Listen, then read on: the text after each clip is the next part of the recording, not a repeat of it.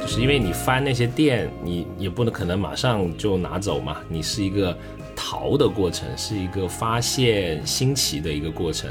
逛的本身它就是一个慢生活的感觉。其实现代社会的本质就是一个竞速的社会，所以加速是产生社会日新月异变化的这个基础。哎，大家好，欢迎来到最新一期的消费新知，我是 Neil。大家好，我是 Rene。哎，现在我们的生活啊，总是觉得越来越快，慢反而成了一种相对稀缺的特质。因此而产生的消费呢，也陆续闯入我们的生活。大家为了慢下来，也开始了一些新的消费体验。我们这次就来品一品慢生活到底哪里美啊！如果你想跟我们有更多的讨论和交流，欢迎加入听友群，可以加我们的公众号“消费新知”。回复六六六啊，会有专人跟你对接，期待在听友群与你相遇、交流及分享消费的观察和体验。那老规矩，先来跟你分享几组数据。据二零二零 Ford 趋势报告指出呢，全球有近一半的成年人表示经常感到孤独，有超过四成的 Z 时代、Y 时代表示呢，使用社群媒体常让他们觉得孤单。那随着科技与消费模式的迅速更新，看似喧哗热闹的环境，人的内心孤独感却不减反增。如何回应人心的空虚，重新找回生活的意义，成为当今一个重要的议题。那慢节奏、悠闲生活风格的价值开始重新得到人们的重视，从而创造出一种快经济下与慢事物价值并存的状态。对。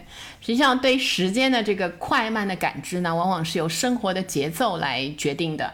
就比如说，从科学的角度来说，这个个人的时间感往往依赖于细胞的新陈代谢的速度，对吧？有时候年轻的时候觉得时间过得快慢，老的时候觉得时间的另外一个快慢。你的细胞就特别慢，我觉得。哎呀，真的吗？永驻。有今天是要借钱吗？感觉。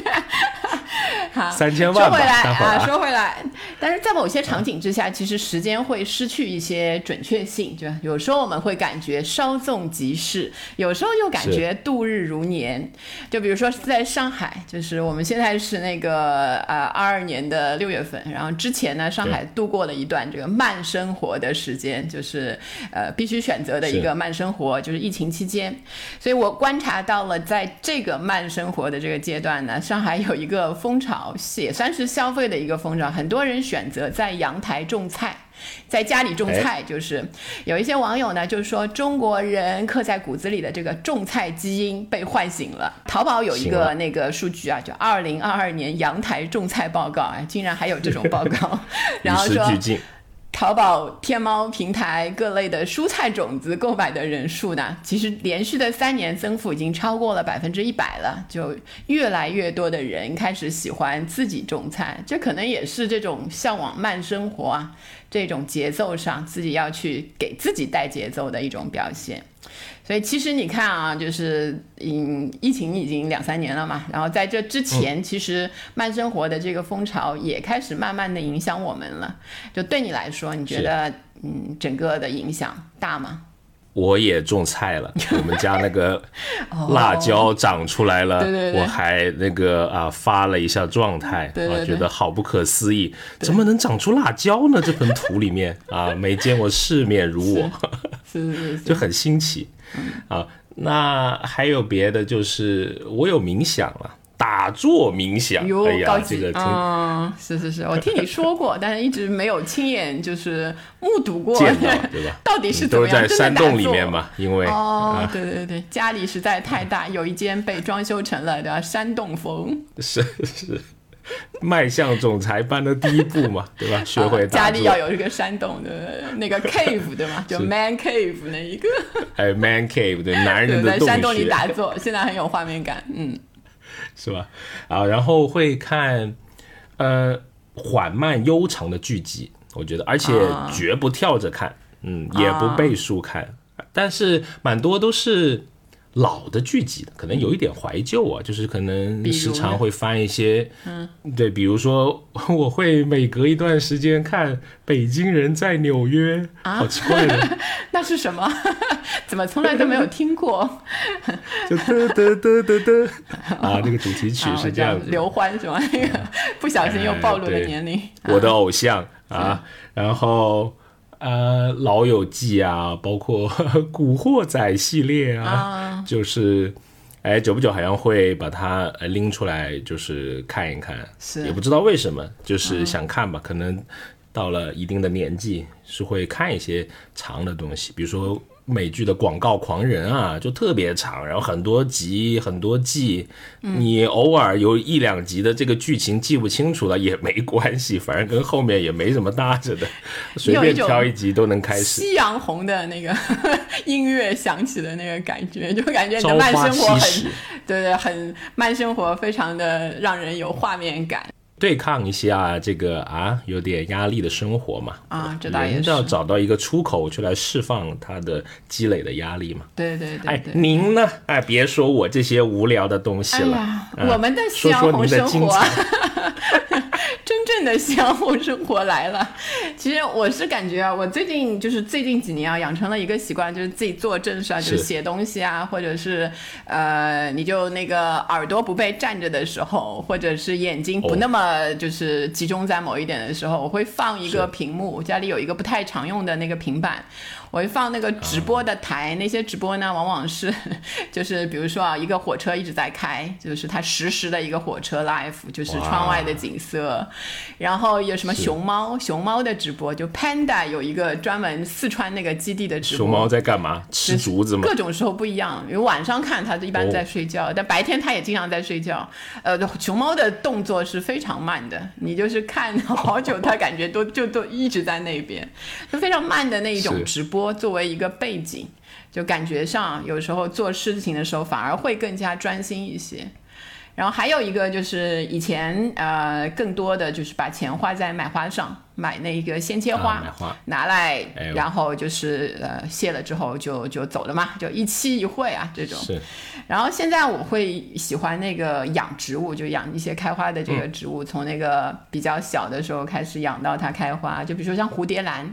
我最近几年是迷上了蝴蝶兰，其实上海不太不是完全适合蝴蝶兰生长的那种气候嘛，但给我很大的乐趣。就以前好像春节的时候买了之后就开完就走了嘛，送走了，就一期也是一期一会的这个，现在就感觉上，呃。我发现它会复花，就是你花更多的那个时间，它也是一年开一次花复花，花这个词很专业，记对对对。啊，听起来就透露着一种智慧。哎呦，是要借钱是吗？你说了嘛，三千万嘛，待会儿下播了聊一聊。所以以前就是现在的话，实际上你想就是嗯，买一个蝴蝶兰，就是几株在一起的话，就几百块嘛。就后来你等它第二年复花，呃，当中要花非常多的时间啊，就是每天几乎是隔几天，虽然不要常浇水，但是比如说水苔啊、肥料啊，然后一些嗯养它的一些工具啊，各种的东西，其实花费是挺多的。好像呃花这个钱可能加在一起，比你第二年再去重新买一盆那个蝴蝶兰，金钱上要不省不了多少，然后时间上花的是非常非常的多，比你比你到一个花鸟市场去买一个花的非常多。但是好像在这个过程当中啊，你发现你对时间。就是你花在这个花上的时间，然后看到它开花的那个阶段，是对时间的一种可操控性，而不是你买了花，它开花给你看，你是被操控的，你是等着那个花在开的那个阶段，所以就是。我感觉这个年龄的增长吧，也许就是我觉得啊我比大多数的听友年长一些的关系，就时间消费讲了一代替这个百遍了，对产品消费，因为是事实，哎，你就就经常的欣赏你的勇气。你就经常的取笑我、啊，这个 年龄没歧视，别。瞎说。时间消费代替这个产品消费，其实是会花更多的钱，但是它带来的是一种就是对自我生命时间和生活节奏的这种可控性。我觉得那个是带给我有消费的意义。天天 PUA 你们家的蝴蝶兰，想让它开花就开，听明白了。还给他唱歌，那个放音乐呢，那个哦，都是花的时间啊，对吧？有意思啊。哎，那我们聊一下慢生活的起源。我们找到的一个信息呢是，呃，据说从一九八六年开始，有一位意大利人叫卡洛 P 什么鬼的啊，这个意大利文也不会念。好，然后呢？啊，他推动了一个这个慢食运动啊，就是他最先实施的一个部分。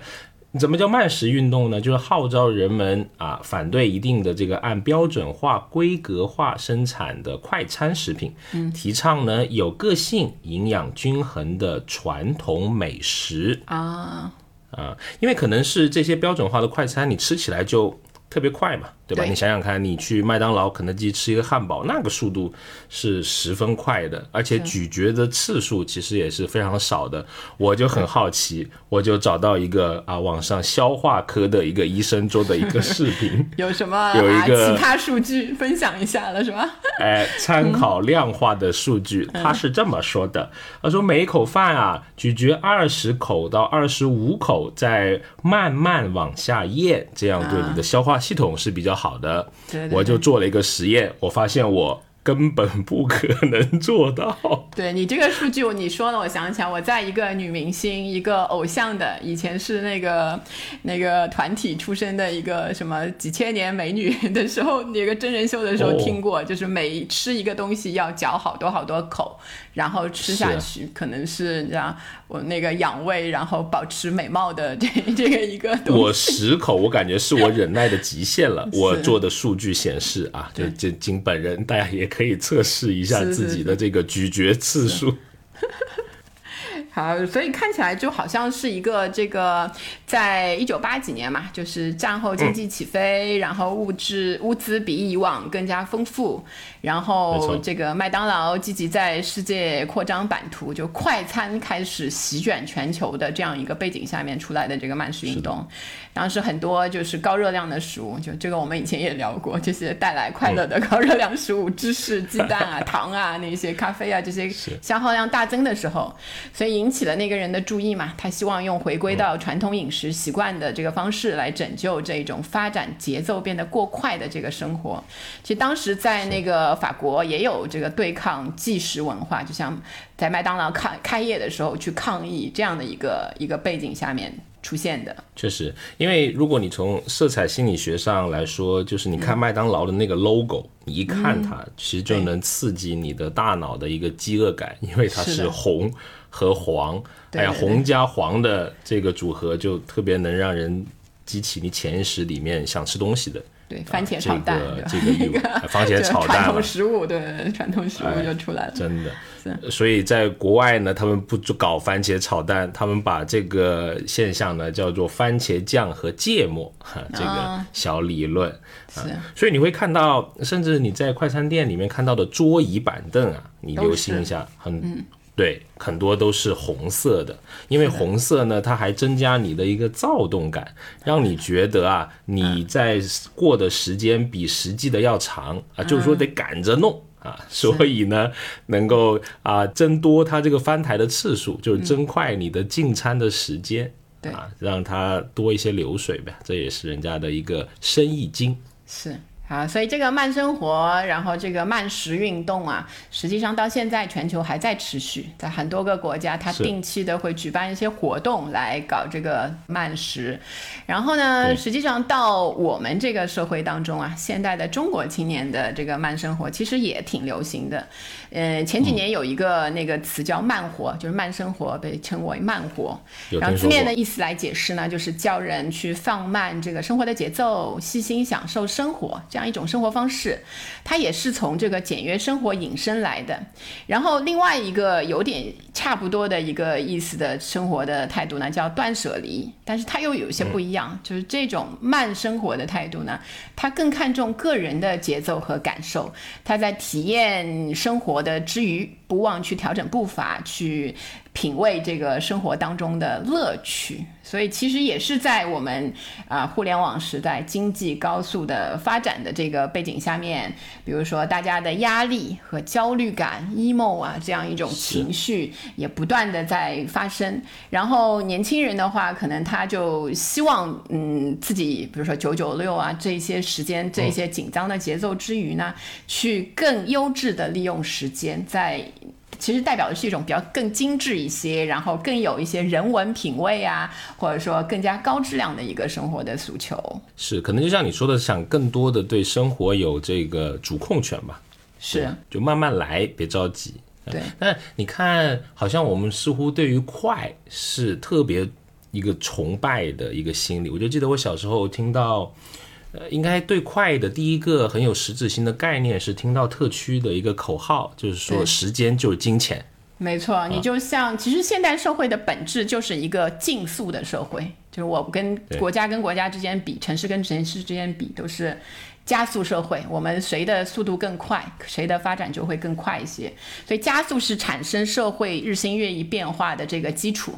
然后在这个前提之下呢，其实你就会看到，我我前面以前一开始的时候听到过有一个快递，快递的名字叫蜂鸟。然后你去细想一想，其实还是有点吓人的。你知道蜂鸟一分钟的那个震动翅膀速度有多快吗？所以说蜂鸟比极兔要跑得快。哎呀，这个取名 它是有风水的含义的。对对对对对。然后就是实际上这个快递真的是非常快，现在越来越快了。然后我对这个快递的速度，其实以前一直在这个。江浙沪就是隔天到，就这种速度下嘛。然后在上海经历过一段这个短暂的停摆之后嘛。现在的快递，我对它的容忍度就能到就好，就一个星期江浙沪能到就可以。如果其他的地方就是一个月之内能到，我也能接受。你看，就是人对这个速度的这样的一种快慢啊，快慢的这个感知，实际上是在不断的变化，随着这个环境在变化的。没错，因为中国物流世界第一嘛，这个一点都不夸张，对吧？如果有在国外生活的朋友，你就知道，比如美国。亚马逊买个东西好几天才能到呢，你还得买它的会员什么的，你才能有更快的这个。物流的体验是是，然后就包括我其实，在不同的城市工作过，就是也都工作过挺长的时间。然后你发现，就是在一些啊最最繁忙的一些城市里面，大家的那个步行的速度都是非常非常快的。就当我从那些城市回到上海，上海其实也不慢，但是在回到上海之后，我觉得我走路比大多数的人都要快。然后我回到上海之后，就是。开始放慢我的脚步，然后达到了上海速度，然后到杭州啊，你知道，我发现我还是快，你知道，杭州路上，当然就是也不能单独的以，对吧？可能我腿比较短，所以那个 那个摆动的速度比较快一些。但是你真的会有这样的感觉，就城市的这个步行速度，尤其在商业区啊那一些地方的时候，是代表这个城市快慢节奏的。是，可能之前在香港生活吧，对吧？就是你感觉哇特别快，特别是那个。过个人行横道都有那个红绿灯哒哒哒哒哒哒哒哒哒哒这个声音对吧？上个电梯也是这种声音哇！香港那个电梯速度 真的是的，是的，有点快啊，明显就会比杭州或者上海的电梯速度都得快上是的几个级别。对，在这样快生活、快节奏的生活的背景下面，我们常常就会感叹嘛，就时间好像奔涌的河流，不舍昼夜这样的一种感觉。然后你就会发现，其实最近的几年啊，有一种对抗，正好跟这个节奏相反的一种节目内容形式开始流行了。他们叫它慢综艺。其实大家如果打开那个电视啊。最最比较热门的里面能都能找到的，就比如说做了好多，像好像第六季了，已经是《向往的生活》，号称往生，对吧？这个名字感觉就很吉利。哦，这样子。然后 还有什么你好生活，就都带着生活，然后什么一起露营吧，最新的一些主题。是。然后还有幸福三重奏，对吧？离了两对，就是那个。然后还有中餐厅啊。亲爱的客栈啊，这一些类型的节目，就包括比如说更早一些，其实他们都，呃，就是韩国的一些综艺，像《三十三餐》啊，就比较流行的，就是打这种缓慢的节奏的真人秀，让你看到人慢下来之后啊，明星慢下来之后是什么样子的，这样的一种这个方式，其实也收到了很多的那个观众的喜欢，而且很多的都是年轻的观众。是的，没错，而且是呃，借由这种慢生活的节目，也有一些呃跟城市或者景区相关的一些营销嘛，对吧？比如说它的取景地啊，变成一些比较热门的打卡的旅行地，比如说雪乡，比如说古镇、古迹，一些海滩的城市，对吧？今年好像我看那个往生，往生就是在海边，海南的，好像在棋子湾附近吧。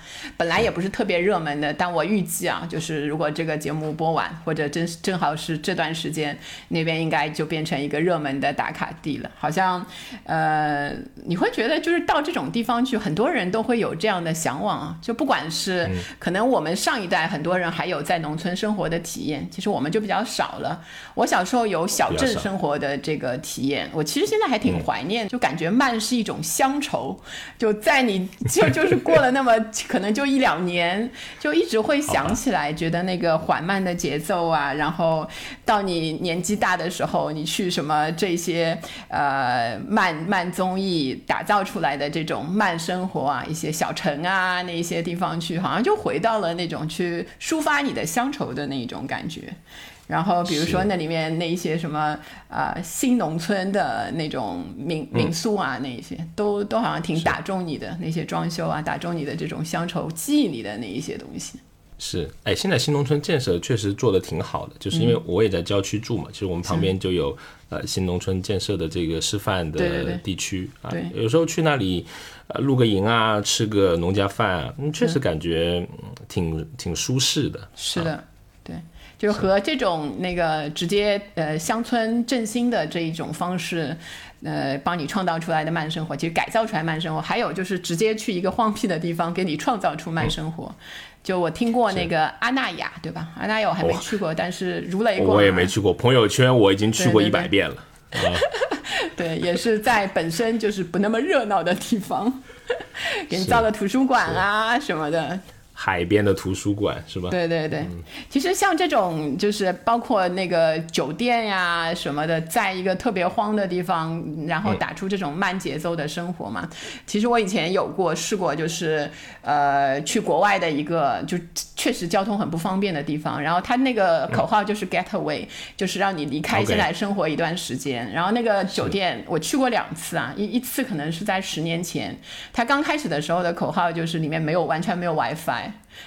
就你进去，你就是一个与世隔绝的状态，真的是。后面发现不行。对对对。然后住了两天就还行，因为只要两天嘛。后来过了几年，就是又想去了，就是说，哎，去那个跟朋友一起去那个，就松散两天吧，就是总是那个上网，然后发现那个酒店改了，就是它还是没有 WiFi，但是每天呢有一个小时的时间，在它那个图书室类似这样的一个空间里面供应一个小时的 WiFi，然后那个酒店。人很少，就是早餐，因为大家也不会都来吃嘛。就是你其实平时看到人很少，但一到 WiFi 通的那一个小时，你可以看到酒店里所有的住客都来了，就大家都还离不开那个 WiFi 的感觉。有点意思，这个 电子放风，这个叫赛博放风。是是是。你看，其实它比如说，在一个如果你说一些生活悠闲慢的城市，我觉得成都可能会我第一个蹦出我的脑海，而且物价。相对的便宜，美食也很多，所以以前有老话说“少不入川”嘛，就觉得可能消磨意志，消磨年轻人的这个冲劲闯劲。是的啊，但是 有些看到一个字的时候说“成都慢生活不属于年轻人”。还还蛮扎心的，对，因为我看了一下成都，就是最新的五月份的平均房价是两，就主城区是两万五一个平方，其实不算低了。哇，这么高了吗？对对，比如最高的那个好的区，就比较繁忙繁热闹的区，锦江区都快三万了。所以实际上，对年轻人要 买房那个那个那样的打算的年轻人来说，还是有一定的负担的。他们，我我看那个热搜下面，我当时去看了一下，就说成都的慢生活不属于年轻人，只属于在二环里面有房子的那个五六十岁以上的，然后搓搓麻的那那些老年人，可能就中老年的。这些媒体有时候也是这个博眼球啊，因为我我我有一些之前做艺术做动画的朋友都在。成都嘛，现在都在做游戏啊，这些这种创意类的东西。看他们朋友圈，就觉得就感觉好像过于的那个悠闲了啊，是的大家好像嗯的心情都比较放松一些吧。是是，不过你看，原来就是我们的想法都觉得好像，呃，去一个就比如说国外的一个地方啊，放风几天啊那个好像都是要到经济上比较宽裕的那个阶段，就是因为要花比较多的时间跟钱嘛。所以现在这些慢生活，其实在呃大家的努力下，就是实际上开始慢慢慢变得这个平民化了。一个就是比如说啊，你要去一些原来想起来要去什么纽约大都会什么博物馆啊，看看那一些就是那一些类的慢生活呢，在你的城市可能就能实现了，因为像博物馆啊那些巡回展啊之类的，越来越到了一些城市里面，很多人的那个业余生活啊，都会安排什么周末，如果这个城市里有一个展的话，很多年轻人都会在里面消磨上啊一段时间在里面。而且是近几年不是疫情的原因，可能这个出国旅行就成为一个嗯不太可能去完成的一个事情嘛，对对吧？所以说有些国内的一些景点，或者它就会打上这个国外一些景点的标签，比如说什么山东五渔村呐、什么对对对浙江 什么小京都啊，对吧？那当然也有这个人不太喜欢这样的标签，因为他会觉得这个就是他生活的一个环境，为什么搬一个国外的城市来呃跟他这个安上去？但是也可以反映出来人们对远方的向往吧，或者对对一些幽静的、安静的这种生活的一种向往。是吧？包括现在你说的平民化，我觉得也蛮有意思，就是一个平价的一种感觉。因为嗯比如说，就拿我近几年喜欢的冥想来说，就会员蛮便宜的，一年就几百块钱吧。啊什么这么便宜吗？我以为以前就看到什么王菲啊，什么去印度什么参加冥想课，感觉都是很有钱的人啊，因为才能对吧？哦那个豪华旅行团那种包一个机之类去的。对精神税一般都是比较贵的嘛，哦你要知道，对吧？啊，像我们这种就精神快餐的，它就便宜嘛，不要这样，不要这样啊，也挺贵的，你这个。十块还好，就相当于你买了一个那个视频网站的一个会员嘛。对对对对对。但是得到精神上的愉悦，我觉得这个是有些时候不太拿价钱去来做一个估值的。这哪里是几百块钱的课，这是几百块钱的幸福，对吧？那个必须买。好，好，是的，好，呃，然后还有现在遍布城市的茶馆啦、咖啡店啦，对吧？中西都可以。是呃你可以随便在里面就可以，好像杀时间几个小时没错，啊，已经成为一种比较。呃，方便的，你可以从一个快的节奏切换到一个慢节奏的一个空间，它提供给你。是的。然后包括原来的这个快消品。你知道，就快消品嘛，本来就是希望你快节奏的去买完，然后消费的整个过程很快，然后整个产品的那个生命的历历程也非常的快结束，然后再买新的这样的一些产品，它也开始走。慢慢的切合这个慢生活的节奏，我最近看到就是，比如说有、呃那个有一个国产的高端的品牌叫知和，它在上海有一个复合的空间而且是开在就是一个 IT 集中的一个有点像张江那样一个园区那个里面，很有意思。就一个三层三两三层的一个小楼，然后下面有卖衣服，但上面呢是一种复合式空间，有书店，然后有一些可以小型集会的，做一些小型的那个见面会啊之类的一个空间。之前我去看的时候，他搞一些什么摄影展，像什么北岛的摄影展，还有一些讲座在里面。所以它一方面是打造的产品的形象，另外一方面它让你在这个品牌的空间里面待的时间尽量的长，就用这一些来吸引你的时间。就是这样的，然后还有就像国外的一些品牌走是比较呃怎么讲，稍微超脱一点的那个设计 g e l s o n 的这种，然后它有一个城市生机美学七所，之前去了一个在上海的桃江路有一个 pop up 的快闪店。所以也很有意思，就是一些服装，你可以试衣服，然后还有一些他生活理念的一些展示品。然后我看到在广州的太古汇好像是有一个长期的一个展览的空间，应该也是猜想是类似的风格，也是让你在那个买衣服这些快消品的同时啊，多留一点时间在里面，放慢你的这个生活的节奏。因为毕竟是这个呃，就是人会觉得自己控制这个时间，能掌握这个时间的快慢。我是来买衣服很快的，但是我又看一个展览，我又花两个小时在里面，这种控制感，如果就是表明你有自己可以自由支配的时间的这种能力，实际上就是你的这个自由度的大小。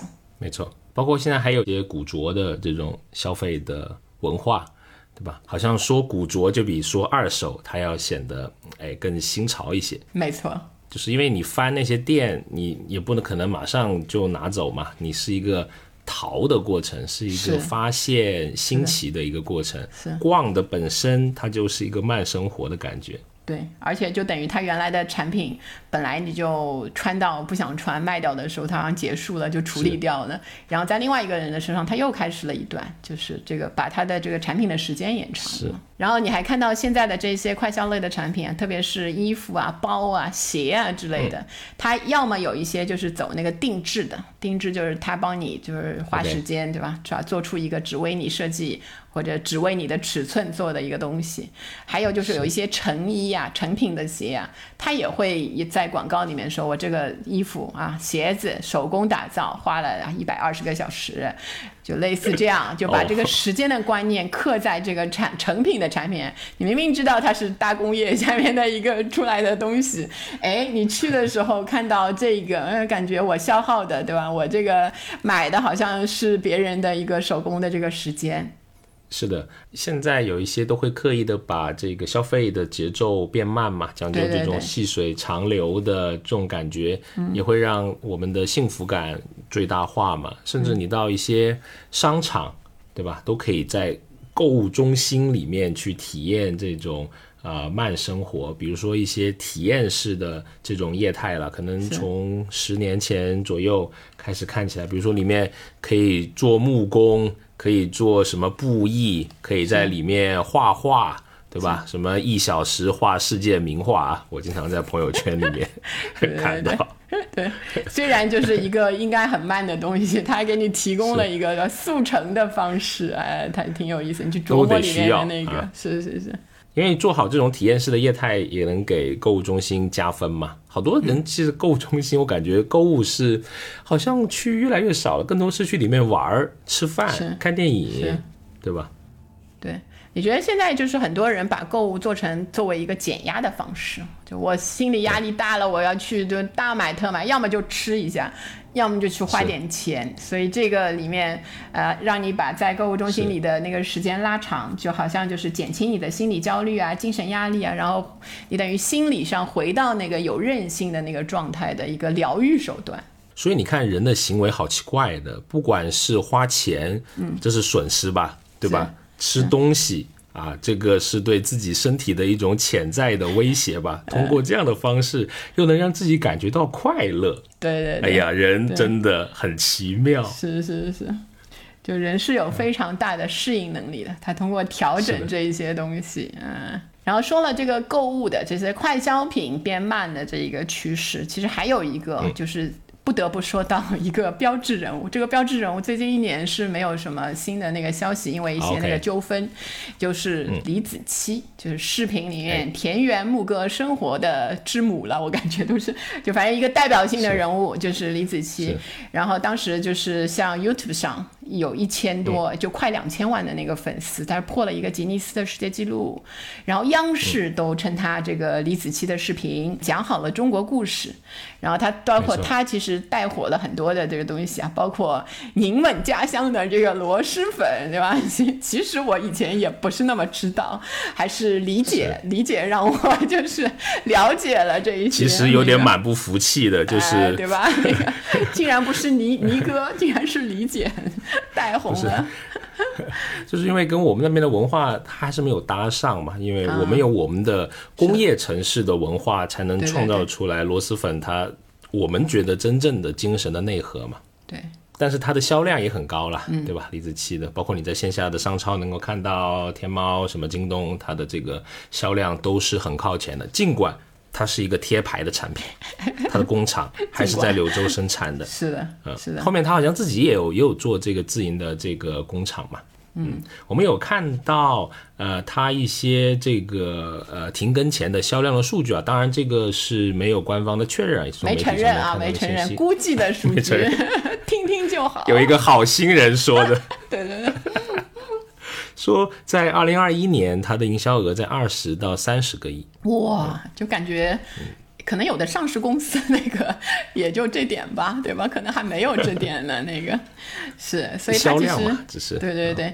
你看，通过它的这种慢生活的形象啊，带的这一些货的这个销售额，其实就很明显的说明了大家吃这一套，大家愿意去买这个品牌下面的东西。就包括同时，就是即使不走这种田园牧歌的这种风格嘛，我们自己日常的城市生活里面这几年。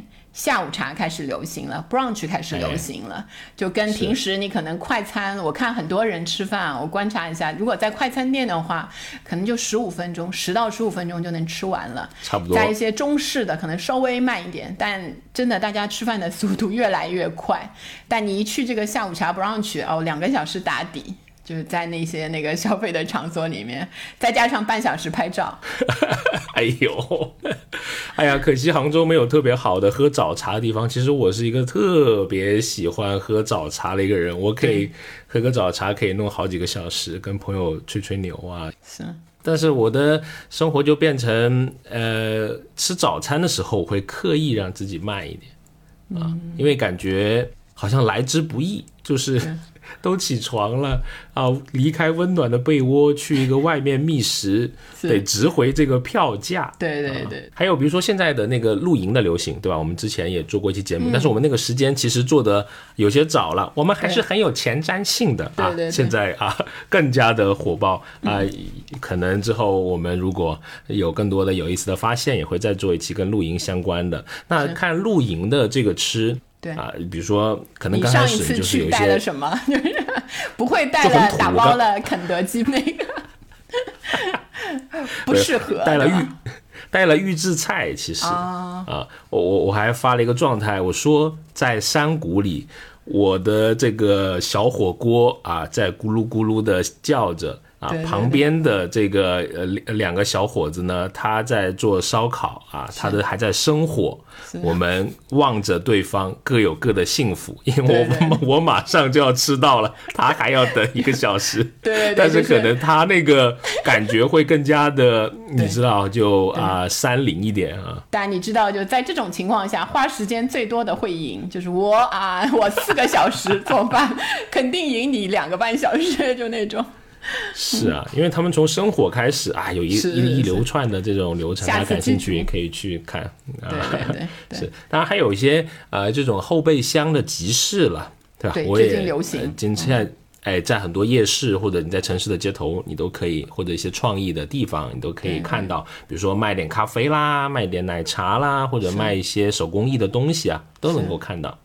然后他们，我看到那个像就成都有袋鼠级的夜市，然后像这个深圳的，呃，有一个三洲田，其实我看到，嗯，他们那边有一些就是除了卖咖啡，还有卖那个鸡尾酒，然后也非常好的采用了私域的营销，所以这个酒摊儿呢，它会。嗯，这个美眉就就是那个摊主是个美眉啊，美眉，然后有一个微信群，大概两三百个人，然后她在里面每天就是会说，我今天去就几点到几点在那边，然后大家就会就是按照她说的这个地方，大概就她就停在那边，然后大家就到了那个时间点去两三个小时，花费可能就是几十块，就比那个你去那个酒馆喝肯定要便宜一些，然后又获得了那个社交生活，唯一就是你来去，因为也不能开车。车嘛，那个 那个你要你要那个喝酒嘛，所以你是那个滴滴啊，或者是骑骑那个共享单车来回，时间上花的多一点，但很开心啊，就是这一类的这个生活。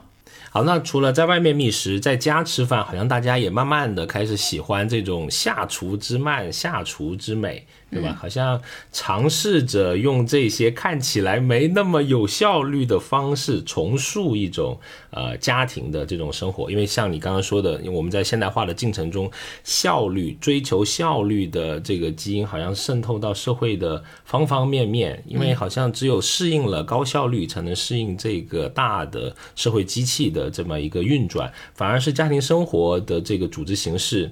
开始嗯日益的这个简单化，大家可以点外卖就可以能够完成你的一日啊三餐，但是我们会觉得有一个人在厨房里面做饭，好像才是一个家的标志。对，这个其实也是一种，就是比如说快速的食物流行啊，人家会觉得在家庭里面，如果更多的出现这种快速食食物的话，大家对家庭的这个责任感会在下降，就连吃上面我们都不在一起，就是那个一起下厨啊，或者是花比较多的时间了。就举个例子，就是妈妈给你做了一个宫保鸡丁，五分钟宫保鸡丁预制菜，对吧？冰箱里拿出来调料一丢，和妈妈就是从那个市场买了一只活鸡回来给。你煲了一个鸡汤，对吧？没可能那个吃到的鸡肉那些那个营养对你来说一样的，特别不一样。对对对，这样的这个感觉，所以整体来说啊，也是很有意思的就是嗯，预制菜啊那一些更快的快手的那一些流行，然后另外就是你可以下厨的那一些平台上面也可以看到有一些很慢的做起来其实很复杂的菜，同样也会开始有很多人愿意去做了。除了这个下厨就是变得慢了，我们出去外就是外食的时候啊，也开始接受一些很慢的那个菜了。当然不知道这个不代表我们的那个那个评价啊。就比如说之前的那个精品中餐，如果大家还记得的话，人均两千，一道一道上，吃两到三个小时没吃饱的那一种。就实际上你也愿意花两千块钱，那么花两三个小时的时间去享受，就精不精品我们不知道，就是那个。对消费者来说，就是我看也是有很多人是有好评的，觉得花了那么多钱和时间是享受到了我原来想吃的那个东西。是因为五分钟就拿上来的红烧肉，一定觉得不地道嘛，对吧？得炖个三个小时才能上来。对。这好像就是以前的那个日料里面，就是什么 omakase 对吧？那个你上次说的那个卡塞那种，那个画就是演化出来的一个地方菜的版本。就是我甚至啊，那个 omakase 那个最近看到好像北京还是哪里出现了炸酱面 omakase，就是你知道非常的感觉，你听了还真想去试一下这个。我下一个创业项目就搞螺蛳粉 omakase，什么片儿川 omakase，就是那个感觉也可以。以，当然不代表我们对那个 omakase 没有任何的那个，就是是我觉得是，如果是正宗的，是贵而值得的那个食物。然后我其实接触到了一个就是实实际的例子，很有意思，就是上海那个前一段时间，呃，大家待在家里的那段时间的时候，很多那个餐厅嘛，就 omakase 的餐厅也也不能营业两个月，所以大家都在想办法，就是做一些营销。外卖，对对，你说对了，哎，omakase 的菜单啊，我仅仅是看了一下，对，然后它是一家很有名的，也是大大概两千左右吧，两三千的那个。五分钟敲一下你的门，然后一道一道给你送。他不是他在外送上是不接受团购，就你只能一对一的叫闪送去拿，他给你送好像是加五百块钱，就类似大概很快就能送到你的那个家里，然后也有那个距离，就是他要规定，就比如说像我们家就。郊区他可能就不送，没有吃的资格，因为太远。然后玉子烧，玉子烧是他原来那个可能也比较容易外送的那个食物嘛。玉子烧的话，嗯，他 他如果你吃那个一整个的话，其实我觉得一整个有点多，就不知道，就是可能也不能团购，可能一家可以吃吧，一千二一个大的玉子烧，一小块的话，你当时在 omakase 里面吃的一人份的话是八十。然后还有一些，就像什么，你加那个，它有一个很好的米饭，一份是一百，就它那个，你如果把这个分开来，变成外卖送到你家的时候，你就会衡量它的那个食物的价格。哎，八十一小片儿的这个玉子烧是不是那个值得啊？但是在那里吃的时候，你不会想这件事情。是。一千二，这个有点天价了。这个 一大份一大份，那个不是他他有什么很多那个吗？其实就是煎鸡蛋嘛。啊，哎，不要这样啊！你这个我们我们我们不配啊！说 或者我是喜欢吃玉子烧的。是是啊是，好，然后那一部分就是快的了，就是玉，你看到我们说的这个预制菜啊、快手菜的这种这种这种流行嘛。对，哎，但是另一部分，你像说的，比如说，你看我们的那个做这段时间做独居人群的调研里面，发现好多人包饺子啊，不搞那个现成的皮的，对吧？得从面粉开始弄对啊。肉也是从大块的肉自己在市场上绞，然后调料这样弄，也不搞现成的，慢慢做，可能做一个饺子都得几个小时，对，没错。就享受这种手做的快乐。是，然后像我们之前一开始说到的那个种菜的这个习惯，其实也包括这个智能种菜机啊、组合式阳台种植箱啊这一些给消费者准备好的产品都已经出来了，支持你的慢生活。然后像那个以前种葱的那个两个月里面，我的朋友原来就晒晒鲜花什么，就持续的在朋友圈晒他家里的几根葱的长势，就是到了那个呃现在基本恢复正常之后。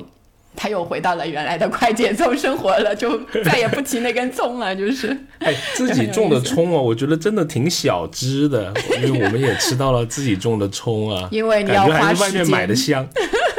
对对对对，哎，但有是我跟你说，我们我们种出那个辣椒了嘛？是呃，这是我夫人种的。然后我们在一天晚上在阳台里面聊天，就突然发现出辣椒了，哇，那个激动我一点都不夸张，就是激动，两个人盯着他看，好奇怪的。然后是不是还在家庭的那个微信群里发个发发一个那个喜讯，我们有了，就是大家以为那个 其他的事情发生了，发现是个辣热泪盈眶，宛若新生，是吧？是这种，就挺激动的，好像就自己在创造一种东西吧。这种创造的感觉让你觉得挺幸福的。是的。就除了这些实质性的东西啊，其实还有一些这个虚拟的一些平台类的啊，或者虚拟内容啊，它也是在推动这个慢慢生活相关的这个消费的没错这一些趋势。就像我我说的，我喜欢看的那些直播嘛，熊猫也好，有的有的直播我看白天就是西藏采风的直播，就真的就是到各个地方去爬冰川，就给你啊看。有意思我有时候也开着，然后他一到晚上就开始卖天珠和藏红花，然后 当然白天那个你看的熟了，晚上确实有时候会那个有有一定的这个想法去买上一点儿。包括我们现在做的这个播客的节目，对吧？啊，老说什么今年是播客元年，哎，其实我做播客已经好多年了，之前啊，但是就元年吧，挺好的啊。我觉得播客啊，确实是一个慢生活挺好的一个方式，对吧？啊，听着我们两个人唠唠唠啊，在这个嬉笑中也获得一些消费的知识，还是挺好的。然后，因为我会看我们的完播率嘛，我觉得都挺让我惊讶的，居然接近百分之六十啊！想想对，其实我们这个也不短啊，那个时间叨吧叨蛮两不可个人的那思个，议的。对呀、想着每个礼拜都能跟这个啊世界各地的听友保持半个多小时的这种沉浸式的沟通交流，对，哎呀。有时候我走在人群中，都觉得自己有一点特别呢，不知道为什么。有光环，我上次看见了，就是 写着播客那个播客主，三个大字。啊，这个播客也会成为一种新的可能广告主的他的一个投放的渠道吧。开始有一些呃品牌也开始注意到这个很非常利于品牌的这种打造的这么一个渠道。是，啊，顺便啊呼吁一下啊，有哪个啊不错的品牌啊，我们那个情投契合，不妨来合作一下啊，可以联系我们。是是是，你看，就是除了这一类的新出现的这一类的媒体，还包括旧的，就手游之类的游戏啊之类，它其实也有一些慢生活主题的。如果我说一个，就又显示出我的那个生活在旧时代，对吧？旅行青蛙，大家还记得吗？那个其实也没有过多少时间，也没有过多少时间吧，但游戏这个潮流，你看多快啊！就是很快。但至今啊，是我最近又去看了一下，我当时流行的那一段时间是玩了的，但后来就自然而然的就可能就不玩了，发现它还在继续，哎青蛙还在寄明信片，然后现在的一些这个比如说彩蛋啊之类，是给你寄画册。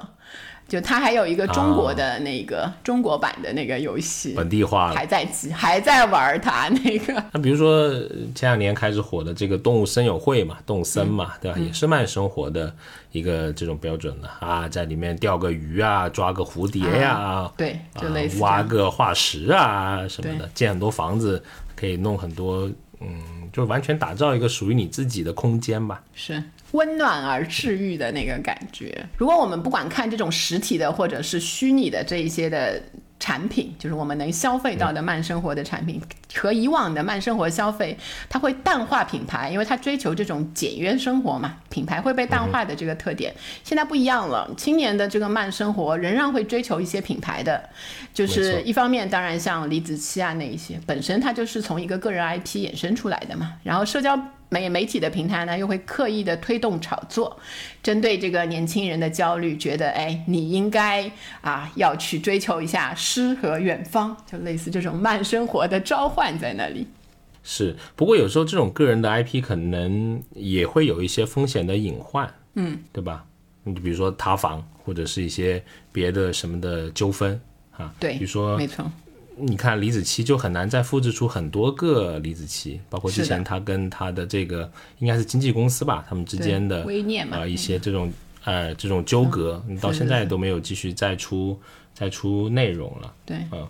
好，就像那个，比如说我看到那个，呃，它的下面有一个产品是酸辣粉，因为它其实很多产品都是贴牌的，它没有那种整体的生产啊那些。虽然它的视频里面是从头到尾给你做的，对吧？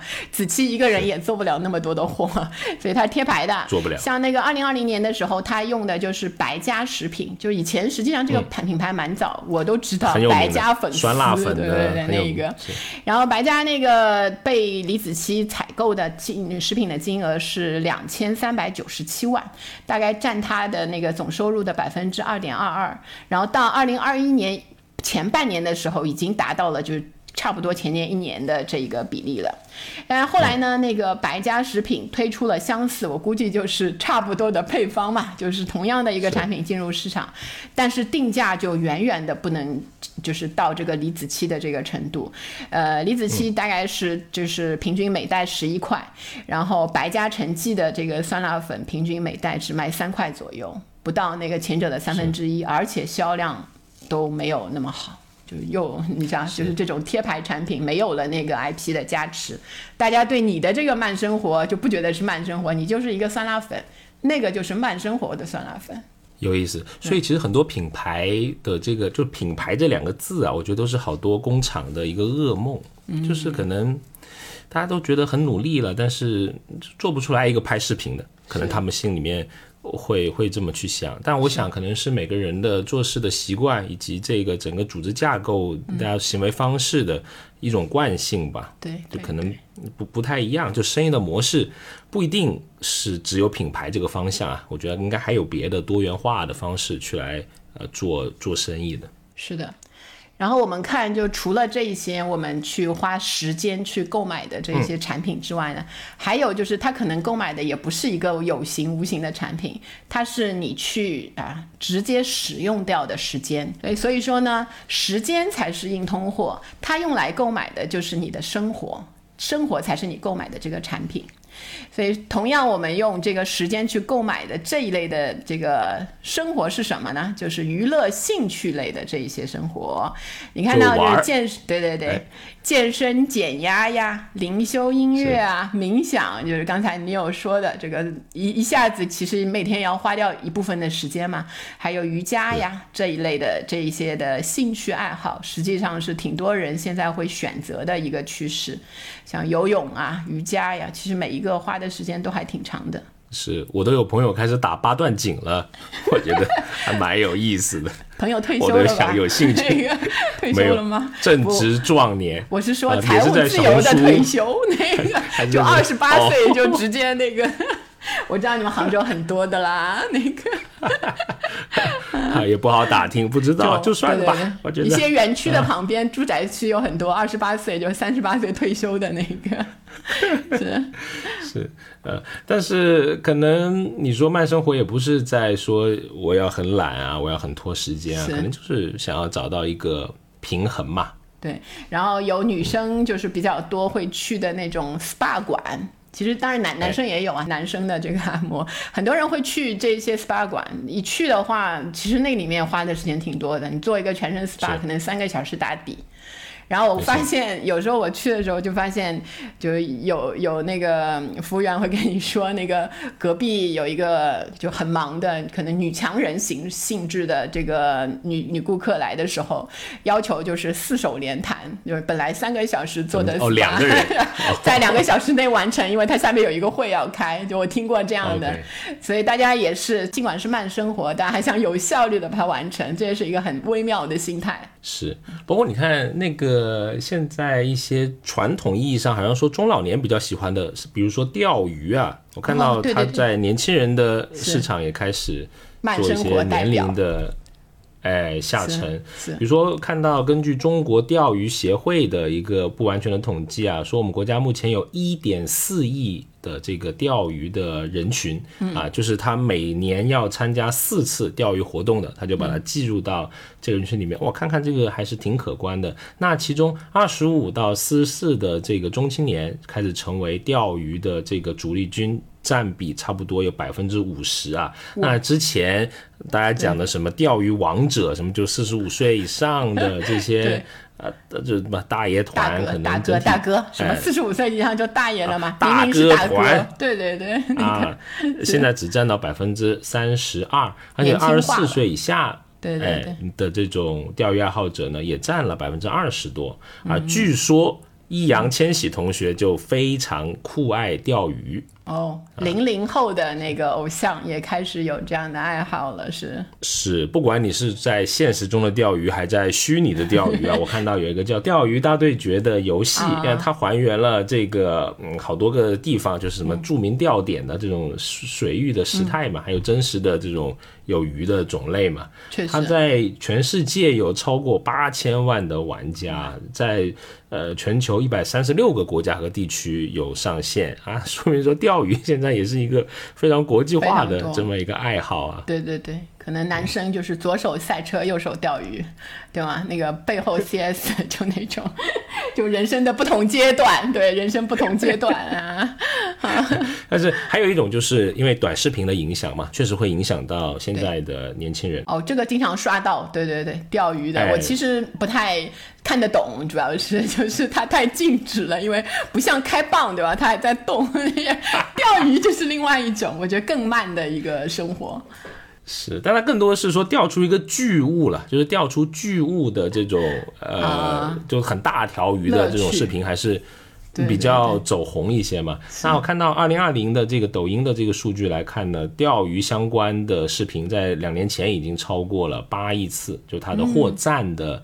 啊，总量啊，钓鱼成为抖音的第一休闲运动。我还记得我们之前有一个被访者啊，叫做小 Z 吧，把他的名字叫做啊，他是一个想了半天就给他起了一个 啊，反正也是化名啊，我们非常专业啊。然后他就喜欢在快手上面刷那个短视频嘛，近期他就迷上了看。那个出海钓鱼的内容，还记得他是这么说：他说本来就对钓鱼就是一般，也没什么兴趣，但是呢，天天这些视频啊，就就冲到你的眼睛里面来啊，看到这么多好玩的，不仅要试一试，然后也跟着那个视频里面的介绍买了鱼竿。等这个装备，而且一买就不可收拾，因为它周边连带的东西，桶啊、饵啊、什么衣服啊、防晒的一连串，消费了不少钱。是蛮多钱要花的，虽然是那个，你知道，就感觉上好像就一根鱼竿，其实不是哦。你一旦入坑，是啊，可能也是要备很多东西在那边。因为想玩好一个东西，嗯。不简单的，那都是一辈子的事情。对对对，这个时间啊，一千小时起啊，对吗？那个一万小时定律啊，对对对吧？成为一个钓鱼高手是。然后还有另一类的这个兴趣爱好，就是比较文艺一些的，像那个看书的爱好。其实很多人买一些那个电子书那一些的东西，回归到阅读。还有包括像文艺类的这个，像电影吧。电影，我们以前就是比较多去电影院去消费的，往往是商业片才能引起你就是买张票啊，到 IMAX 啊之类的，可能花一百多去看的那个兴趣。呃，到现在我们对商业片可能大家要求就什么无尿点，就是要快。我要不停的在吸收知识，但你现在看到很多的在那个呃剧那个电影院上映的，不不仅是有比如说诺兰啊或者中国像宁浩啊这一类快节奏啊比较烧脑啊这一类的片子，也会有一些非常文艺的一些导演的片子在国内的大荧幕上，什么比较有名的，最近像什么《冰口龙介》啊，那个包括那个贾樟柯贾科长的片儿也在大荧幕上了，然后像那个比较大家知道的像韩国。的这个《红长袖》啊，这种文艺片很多人都知道。也如果他讲影展的时候有放映的话，大家都愿意买票去看。所以它往往是像这个呃这一类的片子，就是就是节奏比较缓慢的，然后很多是乌托邦式的这种，或者是慢节奏的生活啊，这种温暖治愈啊，失之愈合那个风俗的那一些，然后包括那个像呃实际有舞台演出的舞台剧，现在也越来越多的人看了。其实他你在看舞台剧上花的时间，呃，可能远远要比看其他的要要时间要长，因为你要去到一个剧场的地方，花这个交通的时间，还有前期买票啊那一些，甚至要抢票的那个时间，这一类的消费都开始变得多了。哦，然后还包括就是相应的比较文艺类的，就像花艺啊、茶艺啊这一些学习。我们说生活肆意的复兴，就宋朝美学嘛。最近这个另外有一部戏也非常的红，对吧？你你知道吗？那个知道，名字不记得了。好，某一部戏就刘亦菲他们的那个新戏，就是宋朝的那些嘛，点茶、焚香、插画、挂画，生活肆意。然后实际上你也可以花呃时间去在生活里真的去学习他们。我居然摸过三个，我的妈呀！我真的。哟，附庸风雅，我真的没有没有，真风雅，真风雅，是真名士那个真风。啊 然后我大概看了一下，你真的要去学这种比较传统的那个插花嘛，就是学花艺师的这个很基础的。在上海学习的话，有一些民办的真的进修学校啊，就不是那种工作室性质的。呃，像上海插花花艺学校，大概时间你要花六天四十八个学时，学一些入门的一个东西，然后花的钱是三千八。所以你看，要时间跟金钱上其实都不少，包括还有刚才讲了很多 DIY 的课程了，甚至在一个购物中心里面都可以完成，对吧？你都不知道，没有想到过，在商场里面也能做木工，居然在现今社会。啊，哎，你试过这种吗？学这种，其实我还挺有兴趣，但感觉女生去玩的、去学的不太多。有很多女孩子去玩，因为我那时候是带儿子去的，就是那个木工嘛，就做一把小手枪，做一个什么小椅子，什么鬼的，还蛮好玩的，其实。然后就不仅。呃，联想到大学时候的精工实习 哦，你还精工实习过哦，可以的。现在应该还有吧？我们没有那么古早吧？就是做一把锤子嘛，啊，那个 可能是年轻人的第一次慢生活。是的，是的。啊，我看到就是女生有买那个包，就木屐有一款那个麻的包卖的很好，十几二十块钱。哎，看到过。然后是上面是空白，就是没有颜纯色的，但很多人会自己买那个。这这我不知道哎。丙烯的颜料在上面就手绘，你可以按照一些简单的，你就按照那个网上一些教程，呃，有画那个名牌 logo，拍有画名牌 logo 的。因为很有意思，你知道做包嘛？其实还有另外一种，就是跟你说一样 DIY 的，去商场里就从皮开始做起，做一个包。哦，那个你要去好几次嘛，然后那个在师傅的那老师的那个协助下面一起做。是，你知道做的最好的式样，因为你可以选那个式样，嗯，什么式样？就是 那个铂金包，那那爱马仕那铂金包的式样。还是有大牌的影子在影响。对对对，就是说慢生活虽然是慢生活，但我也要追求符号类的消费，就年轻人的自洽的这一个原则是很有意思。是，包括现在这种大家说互联网原住民对时间的这种认知啊，那是慢生活的快节奏化，也就是都在以快养慢。哎，怎么讲呢？呃，就比如说快即是慢，其实同时他在做嗯两件事情，就是他最大化的利用了这个时间，相当于他拉慢了这个整体的时间嘛。就比如说我们最近做的这个独居人群里面。吃饭的时候啊，一定在看这个综艺或者是电视剧，反正都摆一个平板电脑，呃，放在那里，啊，还蛮有意思的。其实这一点就好像一心二用，成为年轻人的一个技能。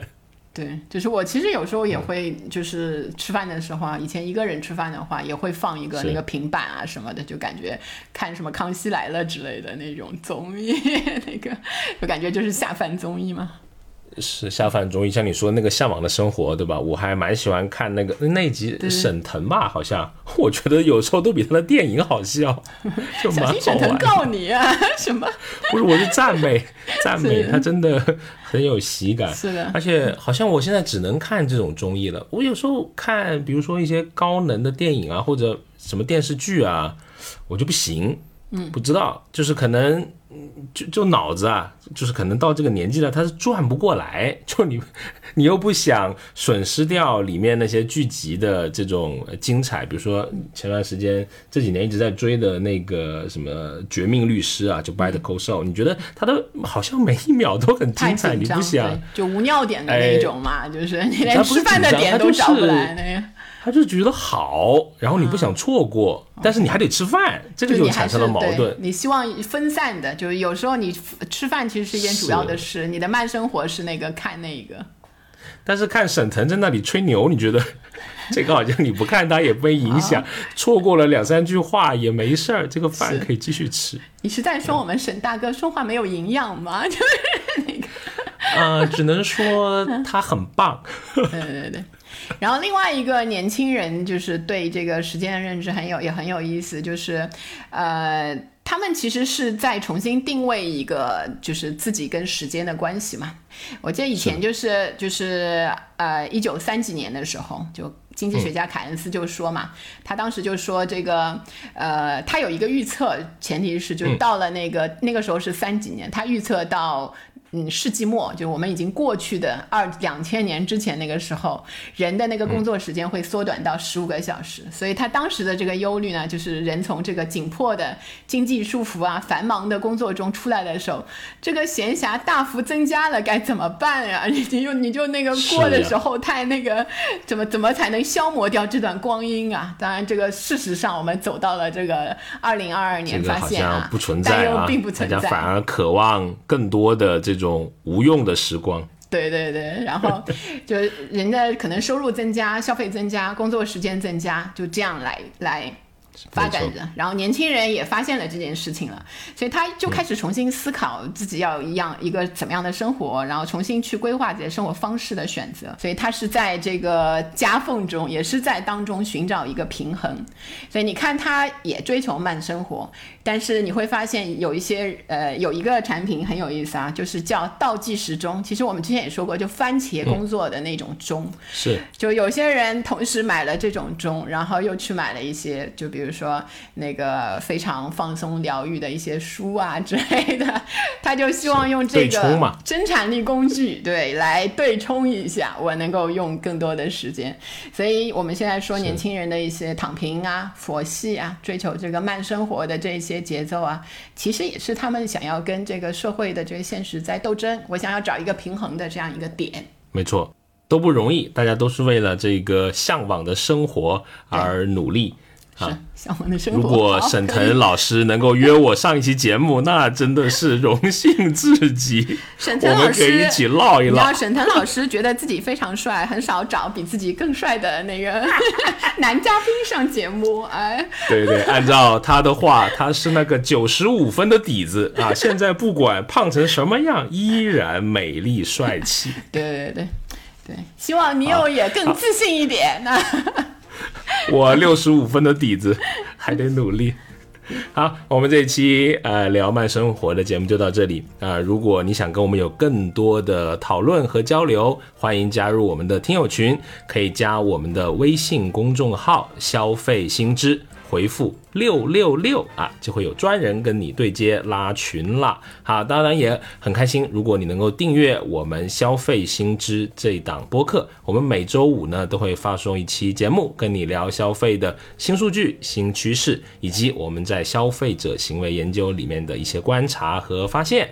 好，那就期待能在下一周的慢生活的周五与你空中相遇。拜拜，拜拜。学而时习之，不亦说乎？下回见。